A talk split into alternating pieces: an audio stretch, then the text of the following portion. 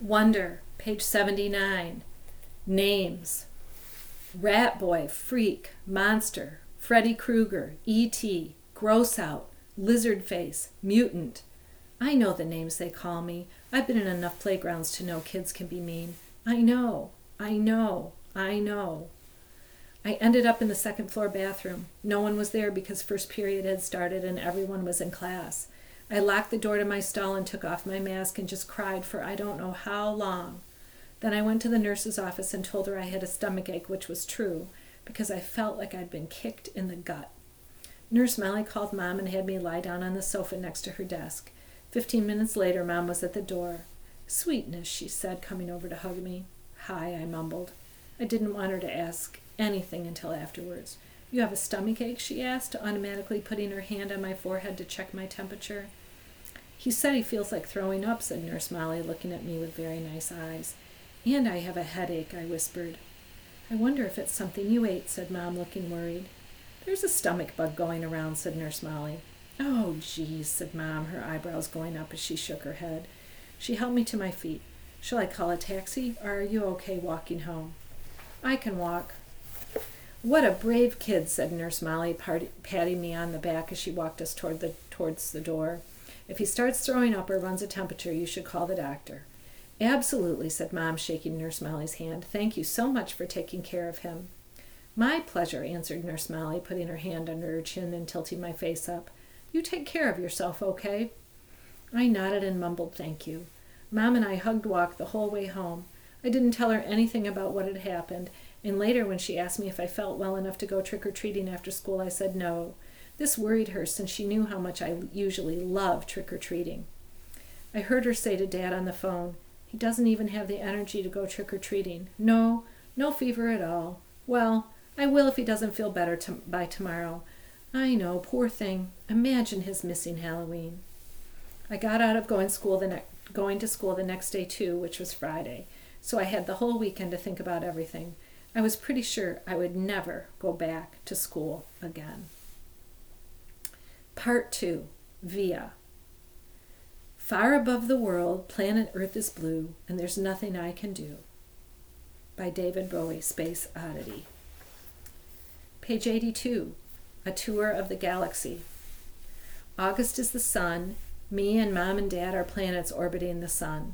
The rest of our family and friends are asteroids and comets floating around the planets orbiting the sun.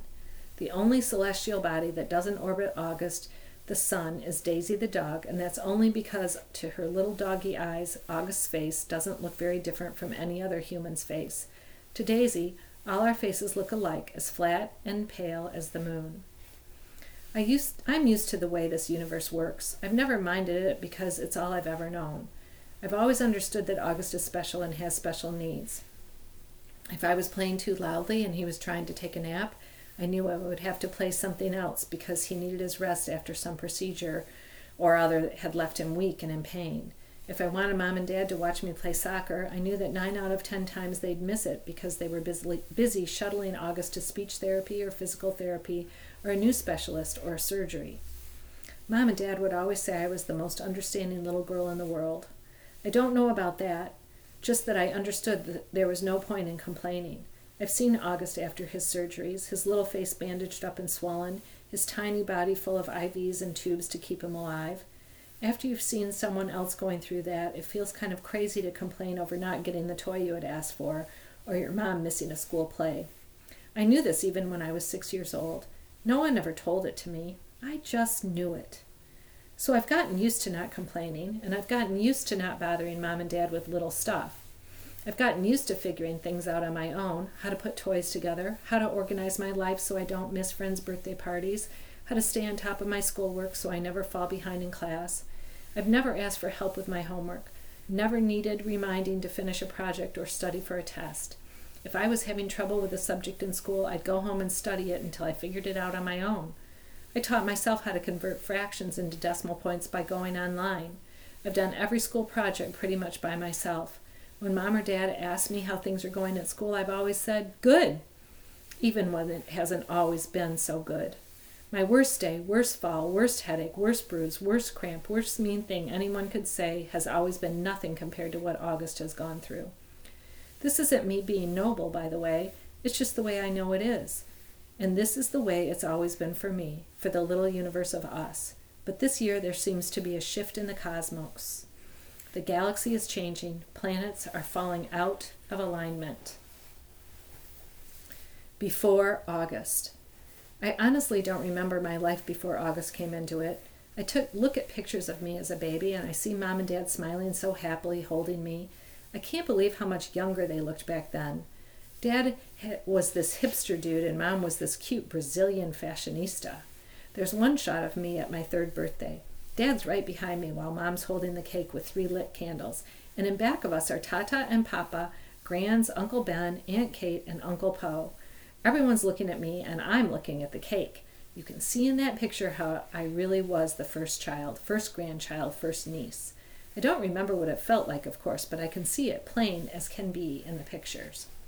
I don't remember the day they brought August home from the hospital. I don't remember what I said or did or felt when I saw him for the first time, though everyone has a story about it. Apparently, I just looked at him for a long time without saying anything at all, and then, finally, I said, It doesn't look like Lily.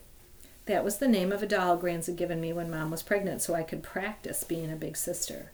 It was one of those dolls that are, that are incredibly lifelike, and I had carried it everywhere for months, changing its diaper, feeding it. I'm told I even, maybe ba- even made a baby sling for it. The story goes that after my initial reaction to August, it only took a few minutes, according to Grans, or a few days, according to Mom, before I was all over him, kissing him, cuddling, baby talking him. After that, I never so much as touched or mentioned Lily ever again. Seeing August. I never used to see August the way other people saw him. I knew he didn't look exactly normal, but I really didn't understand why strangers seemed so shocked when they saw him horrified, sickened, scared. There are so many words I can use to describe the looks on people's faces, and for a long time I didn't get it. I just get mad. Mad when they stared, mad when they looked away. What the heck are you looking at? I'd say to people, even grown ups. Then, when I was about 11, I went to stay with Grans in Montauk for four weeks while August was having his big jaw surgery. This was the longest I'd ever been away from home, and I'd have to say it was so amazing to suddenly be free of all that stuff that made me so mad. No one stared at Grans and me when we went to town to buy groceries. No one pointed at us. No one even noticed us. Grans was one of those grandmothers who do everything with all their grandkids. She'd run into the ocean if I asked her to, even if she had nice clothes on. She would let me play with her makeup and didn't mind if I used it on her face to practice my face painting skills. She'd take me for ice cream even if we hadn't had dinner yet. Who does that sound like? She'd draw chalk horses on the sidewalk in front of her house. One night while we were walking back from town, I told her that I wished I could live with her forever. I was so happy there. I think it might have been the best time in my life. Coming home after four weeks felt very felt very strange at first. I remember very vivid, vividly stepping through the door and seeing August running over to welcome me home. And for this tiny fraction of, of a moment, I saw him not the way I've always seen him, but the way other people see him. It was only a flash, an instant while he was hugging me, so happy that I was home. But it surprised me because I'd never seen him like that before. And I'd felt what I was and I'd never felt what I was feeling before either, a feeling I hated myself for having the moment I had it. But as he was kissing me with all his heart, all I could see was the drool coming down his chin. And suddenly there I was, like all those people who would stare or look away.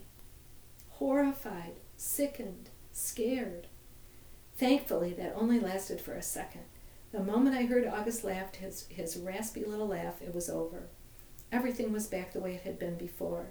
But it had opened a door for me, a little peephole, and on the other side of the peephole there were two Augusts, the one I saw blindly, and the other and the one other people saw. I think the only person in the world I could have told any of this to was Grans, but I didn't. It was too hard to explain over the phone. I thought maybe when she came for Thanksgiving I'd tell her what I felt. But just two months after I stayed with her in Montauk, my beautiful Grans died. It was so completely out of the blue. Apparently, she had checked herself into the hospital because she'd been feeling nauseous. Mom and I drove out to see her, but it's a three hour drive from where we live, and by the time we got to the hospital, Grans was gone. A heart attack, they told us, just like that. It's so strange how one day you can be on this earth and the next day not. Where did she go? Will I, really ever see her again? Or is that a fairy tale? You see movies and TV shows where people receive horrible news in hospitals. But for us, with all our many trips to the hospital with August, there had always been good outcomes. What I remember the most from the day Grans died is Mom literally crumpling to the floor in slow, heaving sobs, holding her stomach like someone had just punched her. I've never ever seen Mom like that. Never heard sounds like that come out of her. Even through all of August's surgeries, Mom always put on a brave face. On my last day in Montauk, Grans and I had watched the sun set on the beach. We had taken a blanket to sit on, but it had gotten chilly, so we wrapped it around us and cuddled and talked until there wasn't even a sliver of sun left over the ocean. And then Grans told me she had a secret to tell me. She loved me more than anyone else in the world. Even August? I had asked. She smiled and stroked my hair like she was thinking about what to say. I love Augie very, very much, she said softly. I can still remember her Portuguese accent, the way she rolled her R's. But he has many angels looking out for him already, Via. And I want you to know that you have me looking out for you. Okay, Menina Querida? I want you to know that you are number one for me. You are my. She looked out at the ocean and spread her hands out like she was trying to smooth out the waves. You are my everything. You understand me, Via? Tu es mu tudo. I understood her, and I knew why she said it was a secret. Grandmothers aren't supposed to have favorites. Everyone knows that. But after she died, I held on to that secret and let it cover me like a blanket. Bye for now.